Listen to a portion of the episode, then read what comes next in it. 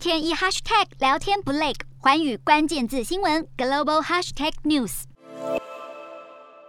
日文中五元是结缘的谐音，所以人们到神社参拜时，习惯投入五元硬币，象征与神明结缘。但如今这么做，恐怕会造成神社困扰，因为从十七号开始，日本邮政公司旗下的邮储银行将开始针对硬币存款、转账等交易收取手续费。受到低利率等收益环境恶化影响，日本大型与地方银行相继对硬币交易收取手续费。手续费多寡不是看交易金额，而是交易的硬币数量。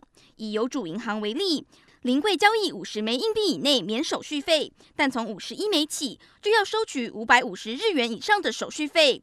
按照这个计费标准，要是全以一元硬币临柜存一千元，反而还得倒贴一百日元。新措施上路，让善用硬币存钱法的民众大受打击。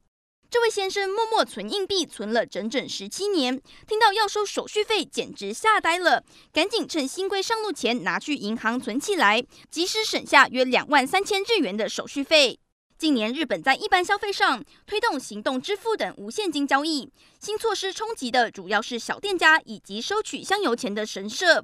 不少神社贴出公告，呼吁民众改用纸钞许愿。也有拉面店准备调整定价，尽可能少拿点零钱。